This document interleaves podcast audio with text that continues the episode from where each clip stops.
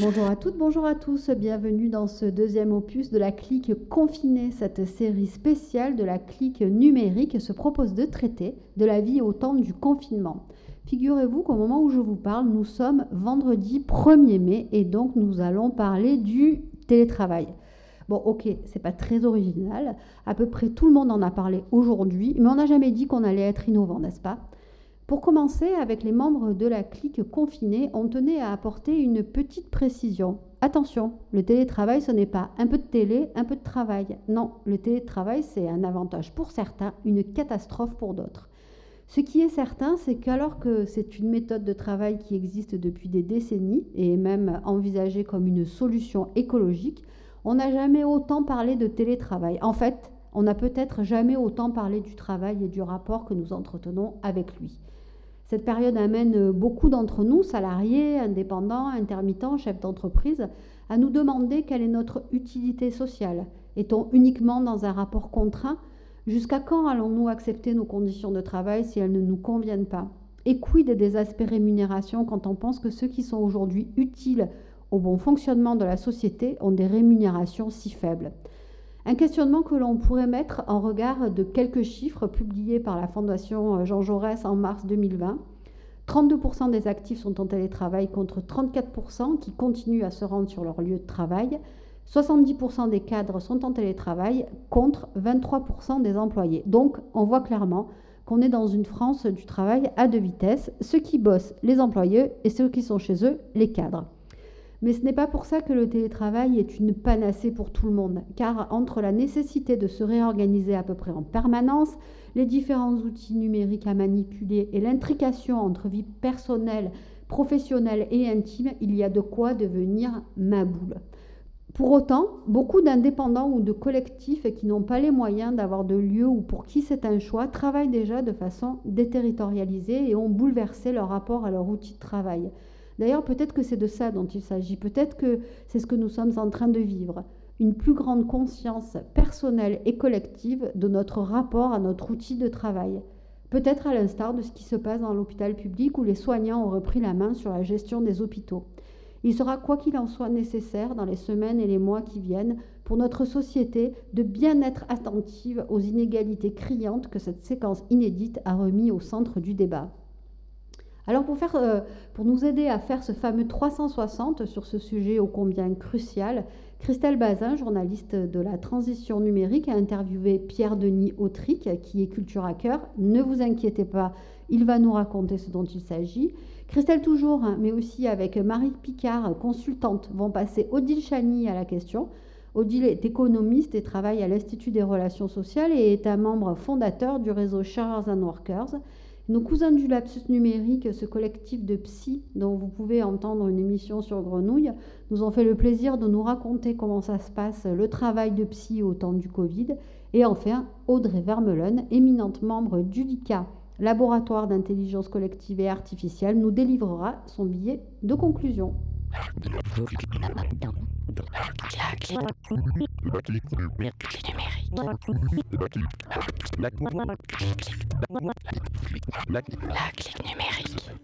Alors Christelle, on, va euh, écouter une interview que tu as réalisée euh, d'un monsieur qui s'appelle Pierre Denis Autric. Euh, peut-être que tu peux nous situer un peu le, euh, contexte de cette, de cette interview, parce qu'en fait, comme toujours, avec euh, les interviews réalisées euh, par l'intermédiaire de Zoom quand les gens sont chez eux, on est toujours dans une certaine, euh, dans une certaine intimité. Donc... Alors déjà, Pierre Denis, donc, je l'ai rencontré lors d'un atelier avec le Club Open Prospective, dont il parle en fait d'ailleurs dans, dans l'interview. C'est quelqu'un qui travaille pour Capgemini. Capgemini, c'est pas mal une grosse boîte pour nous parler un peu de, du télétravail on va dire de façon concrète, et puis un petit peu euh, avoir aussi son avis sur euh, savoir si les entreprises étaient prêtes ou pas. Voilà. Et il est aussi dans, on est dans ce concept, dans ce contexte pardon d'open space familial parce qu'il a, il a cinq filles quand même.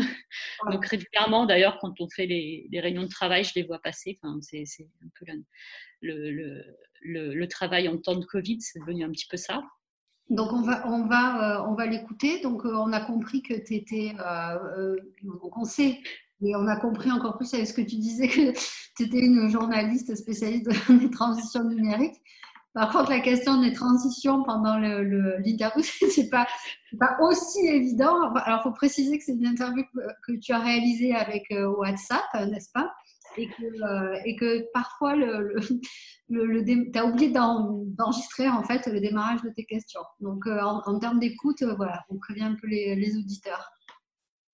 Bonjour Pierre-Denis, tu travailles dans un cabinet de conseil et tu as accepté aujourd'hui de, répondre à quelques questions sur le télétravail. Bonjour Christelle, euh, oui je travaille chez Capgemini, je suis culture hacker et mon rôle c'est de développer des compétences, des méthodes, des savoir-être, euh, des technologies qui n'existent pas chez des clients et encore moins chez nous.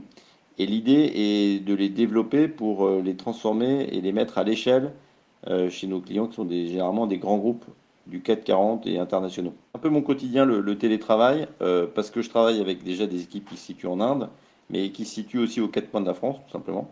Et avec la crise actuelle, on a franchi un pas euh, supplémentaire. Après tes observations, est-ce que tu dirais que les entreprises et les salariés étaient finalement prêts à un tel basculement? Euh, Elles avaient les outils pour le faire, elles avaient une connaissance assez fine de, de comment il fallait opérer. Cependant, les types de réunions qui sont faites en, télétravail sont assez limités à la présentation et à l'échange euh, un, peu, euh, un peu basique avec quelques personnes. Et là, on se retrouve dans une situation où on a besoin d'étendre le télétravail à de nouvelles catégories de réunions. Par exemple, les réunions d'idéation, euh, les réunions où on doit travailler dans le fond d'un sujet, où on doit partager et, co-travailler ensemble. Et là, soit les personnes ont, peu ou peu l'habitude, soit les technos ne sont pas encore tout à fait au point euh, pour faire ce genre de choses. Euh, je donne un exemple. Euh, moi, je travaille donc avec un, club qui s'appelle Open Prospective, où on a, on, bah, on, a normalement, on travaille tous ensemble autour d'une table à 40. Et là, bah, du jour au lendemain, il a fallu qu'on travaille tous ensemble autour d'un point, d'un réseau, derrière nos écrans, chacun chez nous. Et je pense que ça a fait un, gros changement. Ça nous a demandé pas mal de travail pour, y arriver parce que ça change toutes les habitudes, euh, où habituellement, bah, quand on pose un post-it, on le donne à la personne, et puis on, le pose, on prend un stylo, etc. Et là, euh, tout était euh, virtuel. Deuxième exemple, sur des sujets plus pratico-pratiques, qui sont par exemple le partage de documents et l'interaction à distance, bah, en fait, les outils ne sont pas encore tout à fait au point pour que ça soit vraiment fluide et de passer du, télétravail enfin du travail où on se passe un, document par mail euh, à gauche, à droite en mode ping-pong, au mode où euh, bah, le document il est à un seul endroit et puis tout le monde peut interagir sur le document en même temps. Bon, ça, ça marche pas et ça marchera peut-être, mais pour l'instant, euh, on est un peu coincé. Je pense que le télétravail a soigné ce mal français qu'est la réunionite aiguë. Moi, j'ai des réunions du matin au soir en télétravail, donc ça n'a pas forcément aidé. Euh, ce que moi je, vois euh, aussi, c'est que les managers s'aperçoivent qu'ils ont finalement, ils faisaient beaucoup de réunions parce que là, ils les font par téléphone, ils s'aperçoivent que ça fait un peu mal aux oreilles euh, d'avoir des écouteurs. Donc, je pense que c'est peut-être en train de, changer dans les, dans, les têtes. Et moi, je vois mon agenda qui est en train de se libérer un petit peu dans les prochaines semaines parce que justement, je pense que les gens sont en train de se dire bon, bah, il faut qu'on fasse les réunions à cette telle date et, pas tout le temps et qu'on essaie de travailler différemment. Après, le contact euh, interpersonnel, il reste assez nécessaire. Donc, je pense que dans la situation actuelle, c'est difficile de ne pas être quand même très souvent connecté. Est-ce que du coup, on est plus efficace en télétravail L'efficacité, euh, je pense que c'est pas vraiment une question de plus ou de moins. Euh, parce qu'on a, enfin, on est dans un télétravail un petit peu bancal parce qu'on a euh, aussi la famille, euh, les enfants. Enfin, moi, j'ai cinq filles, hein, donc de 2 ans à 15 ans, donc je peux vous dire que le calme que j'ai là actuellement est quand même assez providentiel. Mais on peut pas non plus. enfin, moi, je, ne comparerai pas l'efficacité. C'est d'autres modes de, de, de, fonctionnement.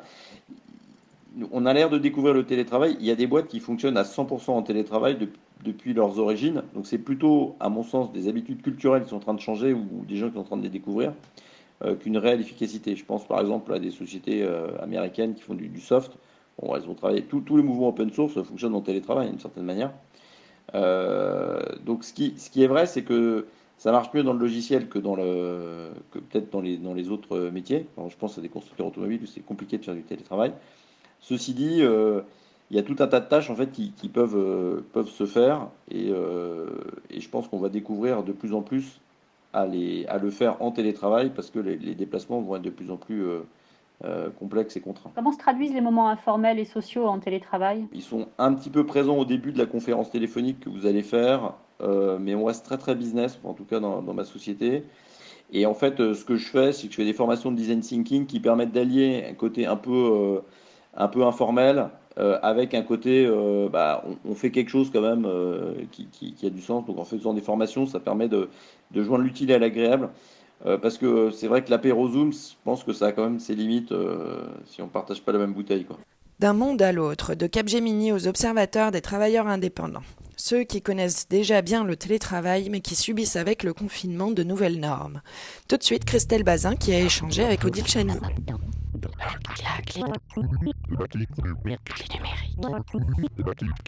Donc, bonjour euh, Odile Chani, euh, tu es économiste à l'IRES, euh, tu es cofondatrice du réseau Sharers and Workers, qui est un réseau de réflexion sur, on va dire, sur la transformation du travail avec le numérique. Vous avez beaucoup discuté de l'économie des plateformes, mais aussi de l'économie des communs. Et aujourd'hui, on voulait parler avec toi plus spécifiquement dans ce contexte de confinement que l'on connaît depuis mi-mars de, euh, du télétravail en fait. Donc, euh, donc, pas du travail en général, mais spécifiquement du télétravail dans ce cas du confinement. Bonjour. Bonjour, donc toi qui as effectivement euh, beaucoup réfléchi autour, autour du travail, quel est ton premier rapport d'étonnement sur, sur le télétravail et sur, sur, sur l'impact finalement qu'a eu le confinement sur notre économie? Alors, euh, je, vais, témoigner un peu d'où je suis, c'est-à-dire c'est aussi un, regard situé euh, qui, euh, effectivement, comme, tu l'as dit, Christelle, m'amène à, avoir ce regard un peu d'ensemblière sur le réseau que j'anime autour de ces transformations-là. Mais aussi, ce regard situé, c'est lié au fait que euh, je suis amenée en fait à, participer à beaucoup de collectifs de travail. Et donc, euh, ces collectifs, c'est des réseaux euh, très distribués, déjà qui étaient plutôt d'indépendants, qui travaillaient déjà chez eux. Et moi, ce qui me frappe, c'est qu'en fait, le télétravail, quelque part, quand je regarde les trois collectifs auxquels je, je suis associée, pour certains, ça n'a rien changé. C'est-à-dire qu'il y a vraiment pour moi une logique de tout change ou rien ne change.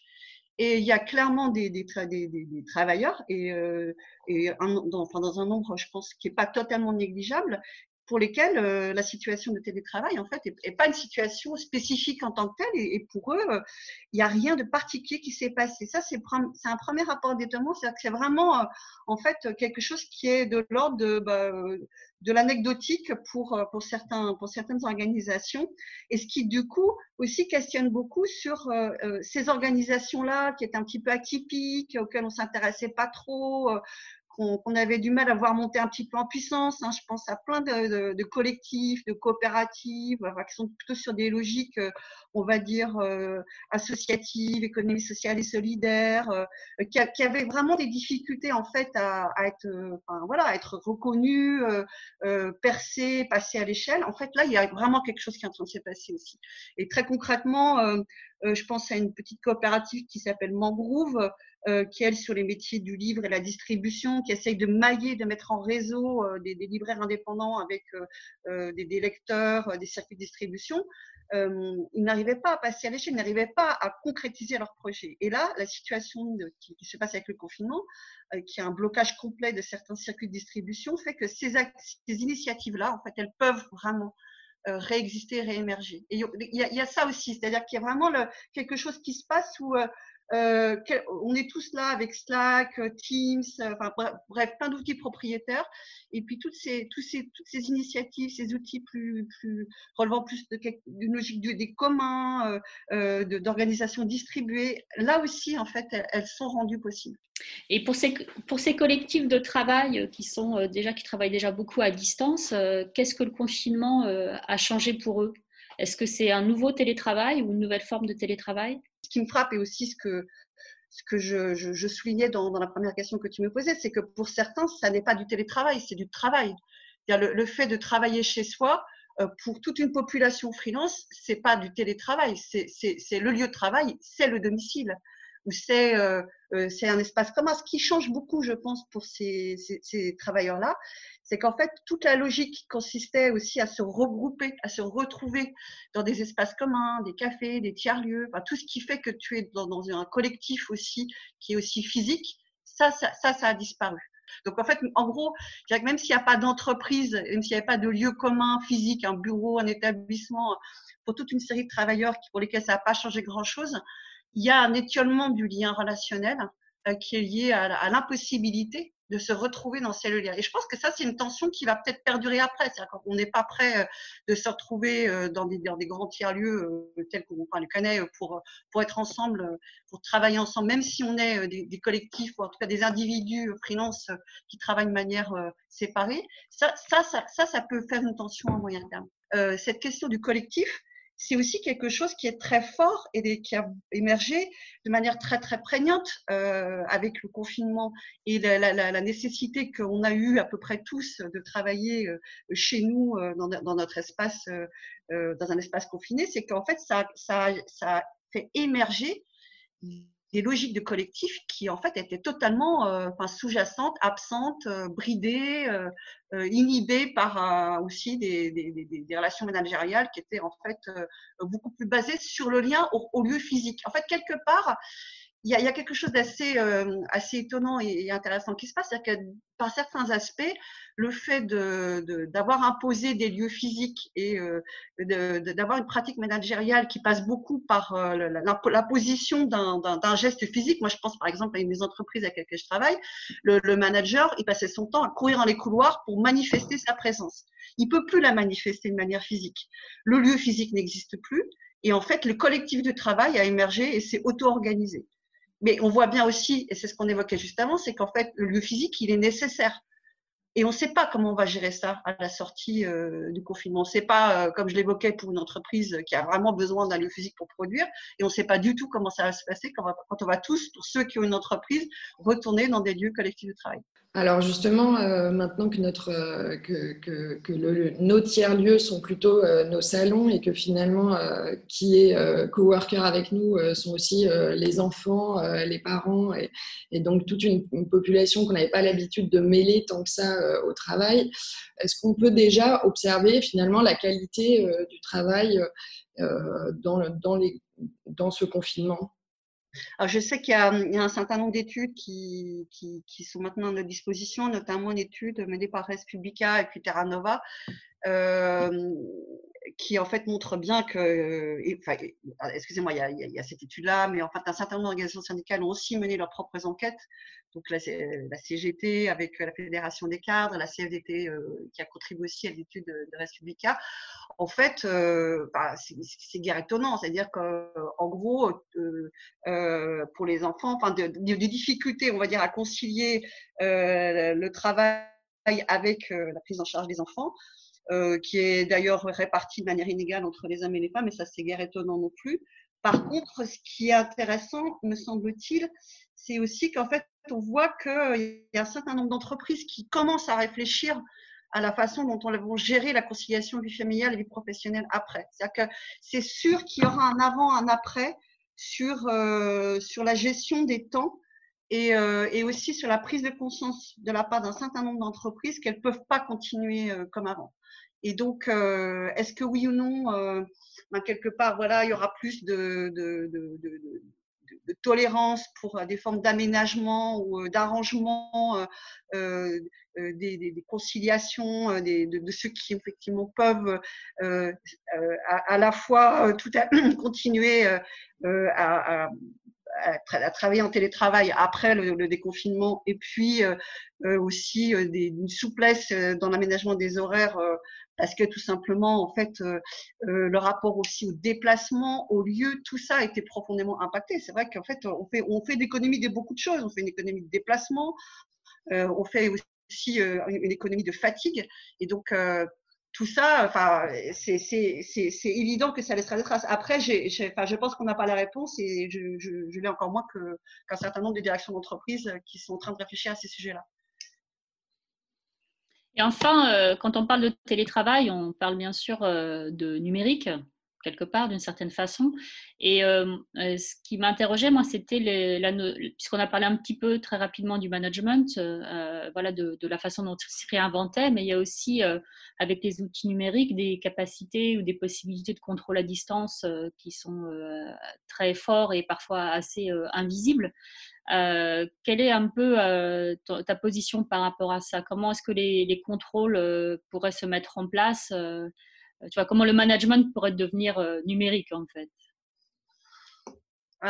Je suis, je, suis passée dans des, organisations qui sont euh, assez peu sur cette logique de, contrôle. Donc, un, je, vais témoigner de la façon dont moi je perçois les organisations avec lesquelles, je, avec lesquelles je travaille, dans lesquelles je travaille dans leur rapport au management. Pour l'instant, ce que, ce que je vois plutôt, c'est le fait d'une forme d'effacement du management. C'est-à-dire qu'en gros, euh, il y a, euh, euh, une forme d'émancipation, mais tout simplement parce qu'en fait, les outils dont on dispose, qui, posent des problèmes en matière de privacy et, de contrôle, comme tu l'évoques tout à fait, ce sont aussi des outils qui permettent au collectif de s'auto-constituer. Or, en fait, moi, ce qui me frappe, c'est que dans une entreprise, laquelle je travaille, qui est, un cabinet de conseil, dans lequel il y a un management qui est très structurant, mais qui est, très prégnant, euh, euh, plutôt sur des normes de gestion. Donc, un cabinet de conseil, c'est forcément euh, des, consultants qui travaillent de manière indépendante et autonome. le management s'imposait par des outils de reporting les outils de reporting, ils ne cessent pas avec le, avec le télétravail, ils restent les mêmes. dire, tu dois remplir ta, ta, fiche, tu dois remplir tes temps, tu dois, tu dois euh, remplir tes, tes, directs et des indirects. Ça, ça n'a pas changé. ces outils-là de contrôle, ils étaient déjà présents. Euh, ce qui est plus compliqué, euh, c'est qu'en fait, euh, le management est incapable de, gérer la circulation d'informations. À partir du moment où, où, où, ça passe plus par le mail, mais ça passe par euh, Teams, enfin bref, sans citer tous les autres outils qui sont à notre disposition dans les grandes entreprises, c'est souvent Microsoft qui est utilisé. Tout ça, ça génère de la capacité horizontale qui est complètement inédite et du coup, ça crée des synergies euh, qui sont en fait euh, extrêmement productives et intéressantes. Et je pense que, enfin, je le sais, il y a certaines entreprises aussi dans lesquelles, euh, quand on se rend compte que le management n'est pas en capacité au comité de direction de prendre la mesure de ces transformations-là, il y a des formes d'organisation de, parallèles, de shadow management qui se mettent en place pour en fait justement accompagner ces transformations, je dirais presque organiques de, du travail. Et de ce point de vue-là, je pense qu'il y aura un avant, un après. Mais est-ce que finalement, ce moment un peu de, suspension là qu'est le, le, confinement nous permettrait pas de réfléchir un peu à cette société du, reporting permanent euh, qui vient euh, parfois nous contraindre euh, plus dans la forme que dans le fond? En fait, cette question-là, elle renvoie, elle renvoie au, sens, à la question du sens dans le travail. C'est vrai que ces outils de reporting, ce sont des instruments pour mesurer euh, de, la productivité euh, euh, sur une logique complètement quantitative de, de productivisme centré sur le résultat, la chasse au temps mort, la chasse à la productivité, etc. ce qui est à, peu près certain, c'est qu'en fait, je ne vois pas comment les gens pourront retourner au travail et, se voir euh, euh, et recevoir cette injonction à la productivité, à l'agilité, à la performance comme avant. C'est impossible. C'est-à-dire que ces temps-là, ces temps qui nous a tous arrêtés, figés, euh, mis dans une bulle, plus ou moins, on va dire, agitée, parce que cette période a été très agitée pour, nombre d'entre nous, elle ne peut pas déboucher sur le rapport à, cette, ce mode d'injonction dans le travail qui était celui d'avant. il va y avoir un rejet qui va être, je pense, de grande ampleur hein, pour retourner sur ces, sur ces modes-là. D'ailleurs, ça va être très compliqué parce qu'en fait, ça veut dire que tout simplement, euh, alors même qu'on constatait déjà qu'il y avait un certain nombre de, jeunes, en particulier euh, diplômés, qui refusaient d'aller travailler dans un certain nombre d'entreprises.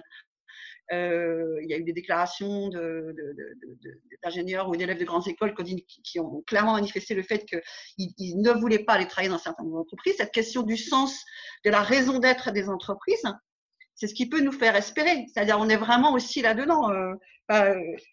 je, pense que euh, les entreprises, elles, doivent se questionner et elles le font. Et c'est impossible parce qu'en fait, euh, euh, on voit pas comment on pourra retourner au monde d'avant. En tout cas, en espérant qu'on ne pourra pas y retourner de manière aussi aisée et qu'il y ait une forme de réticence collective à y aller. Je crois qu'on a fait un bon tour de la question. Merci beaucoup, Odile, de, de cet échange.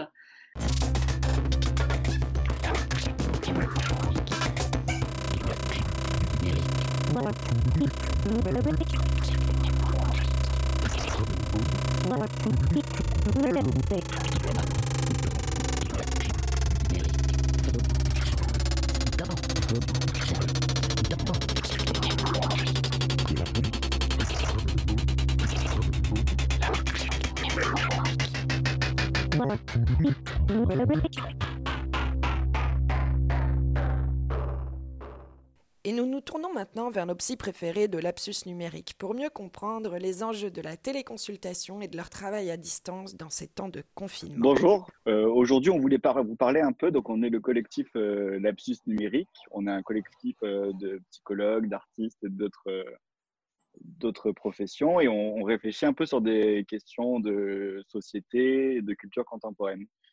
Et aujourd'hui, on voudrait un peu parler du, vous parler du télétravail et de comment on a dû adapter notre, nos métiers, notre métier de psychologue clinicien euh, avec les, particularités du confinement euh, dû au Covid.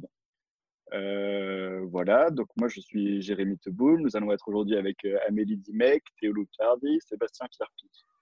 Euh, on voudrait commencer par vous parler des réunions qu'on a faites Comment tu pourrais nous présenter les réunions Zoom qu'on a eues Eh bien, écoute, euh, les réunions Zoom, il y a des, et des avantages et des inconvénients.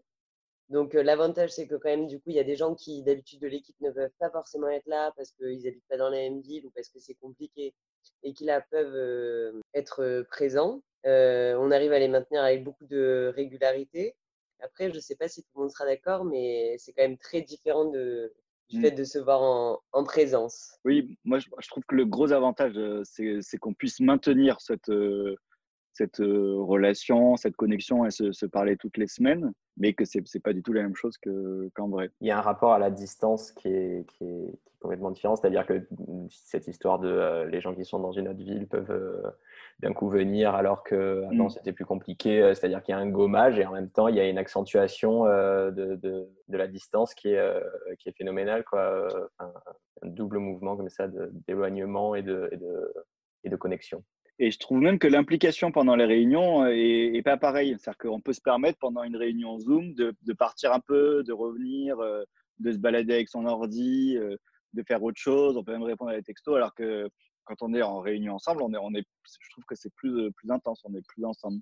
Je sais pas ce que tu en penses, Sébastien, parce que tout à l'heure, tu te baladais avec ton ordinateur, par exemple. Euh, oui, c'est-à-dire qu'en même temps, on est, on n'est pas tout à fait ensemble et euh, en même temps, on, amène un peu une forme de proximité dans, le lieu intime. C'est quelque chose qui est, euh, un peu euh, paradoxal. On, sent que la, présence de corps et, ce qui se joue dans la façon de, s'observer et de voir comment on va se préparer à prendre la parole, à répondre et à parler ensemble, se, situe complètement différemment, sans compter les, coupures et les réalités un petit peu particulières de, ce qui se joue au niveau du numérique. Et avec même, si on, peut enchaîner sur notre euh, travail euh, clinique, il y a, des patients qu'on ne peut pas recevoir euh, ni en cabinet ni en institution. Et on répond à, à, patients. Le patient ne sait pas d'où on lui répond. est-ce qu'on lui répond de notre cabinet? Est-ce qu'on est au téléphone au cabinet pour faire les entretiens? Est-ce qu'on fait les visios au cabinet? Donc ça, ils peuvent peut-être pas pour reconnaître le fond derrière, mais non seulement ça, mais en plus avec euh, je, parlais avec une de psychiatre qui est dans notre cabinet là, qui disait que les, patients demandaient pour de vrai comment ça va, avec cette inquiétude quand même de la maladie, de dire euh, comment ça va, est-ce que, vous avez attrapé le Covid ou pas, ou est-ce qu'il y a des gens dans votre entourage qui l'ont et, pour eux c'est compliqué, et que peut-être pour la première fois, en tant que psy, on répond un peu pour de vrai, c'est-à-dire qu'on va répondre un, oui, ça va, euh, alors que d'habitude, on est là pour, on enchaîne avec le travail psychique et on n'est pas là pour parler de nous. Et que peut-être pour une fois on parle un petit peu de nous euh, par, obligation ou par, euh, je sais pas, euh, de, de, différents comme ça.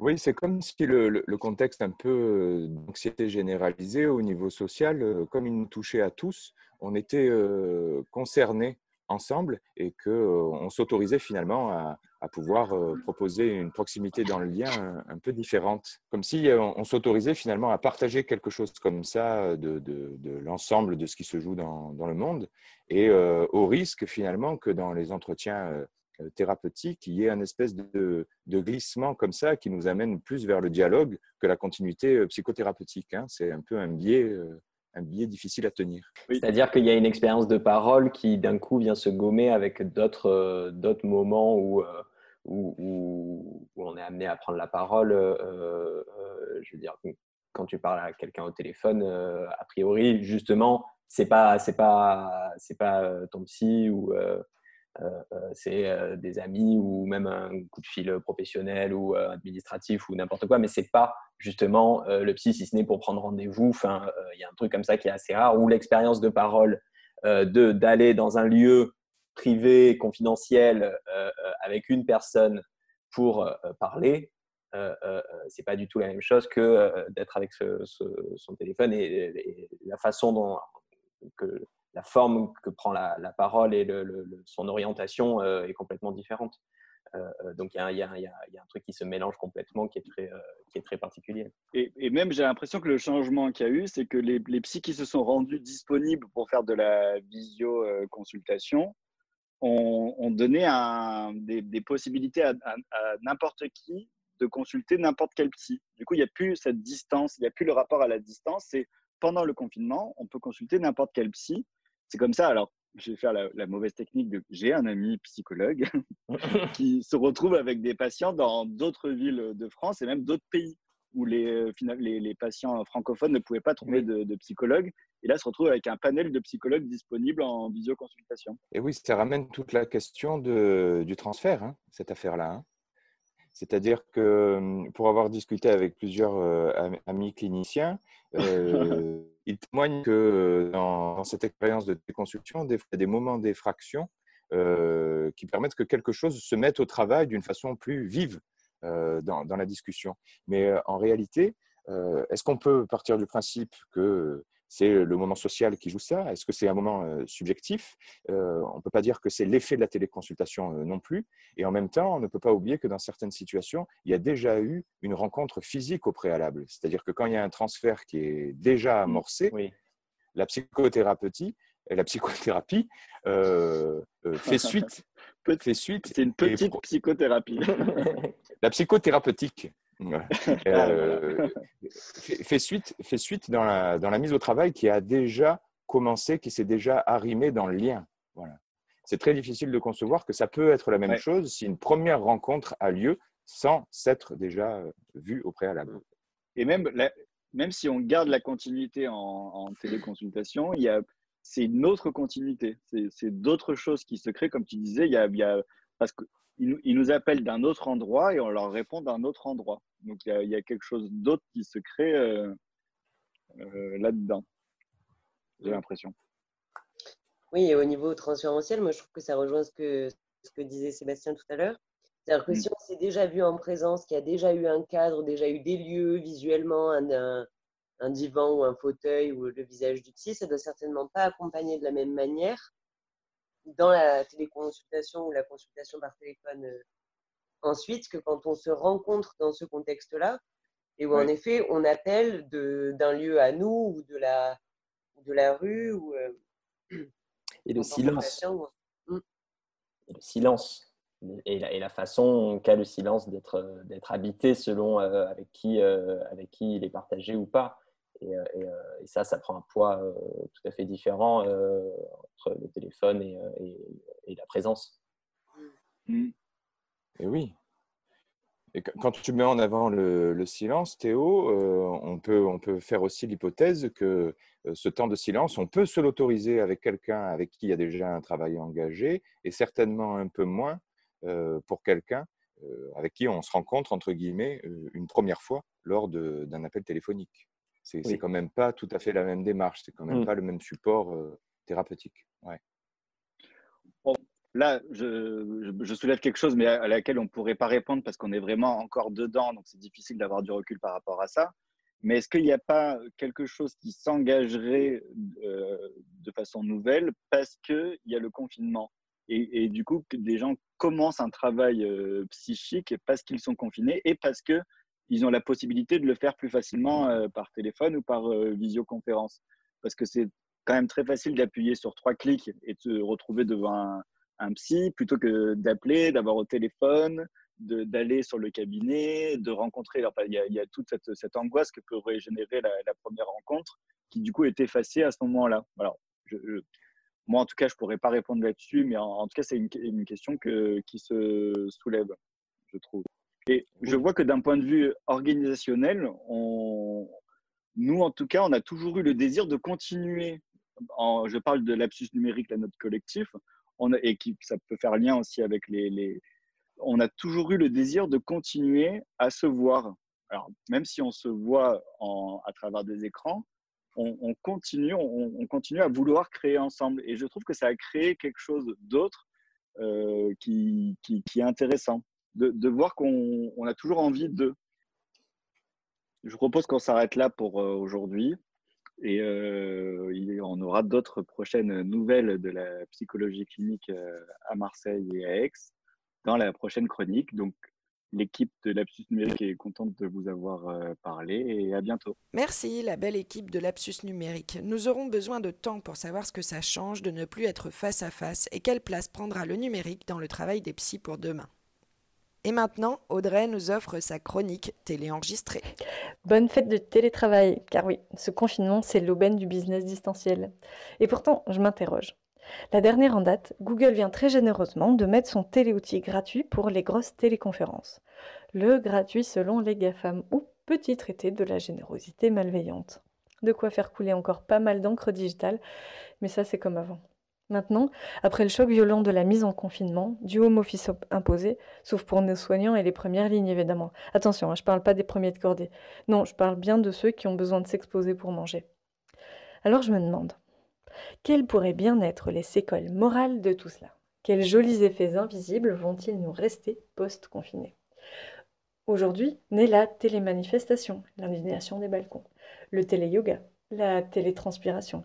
J'ai adoré voir les télécourses de vélo, sans parler du téléfoot. Télé. Télé, ça veut dire loin, à distance. Ça me fait penser à la téléprésence.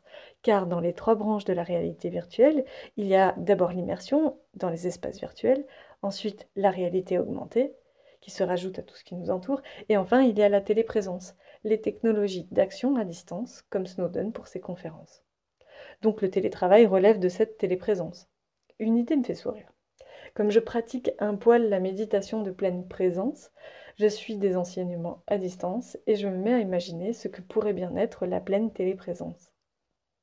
Il y a quelque chose d'amusant à pousser un peu plus la comparaison encore, car dans les trois piliers du bouddhisme, il y a un acte volontaire qui consiste à prendre refuge.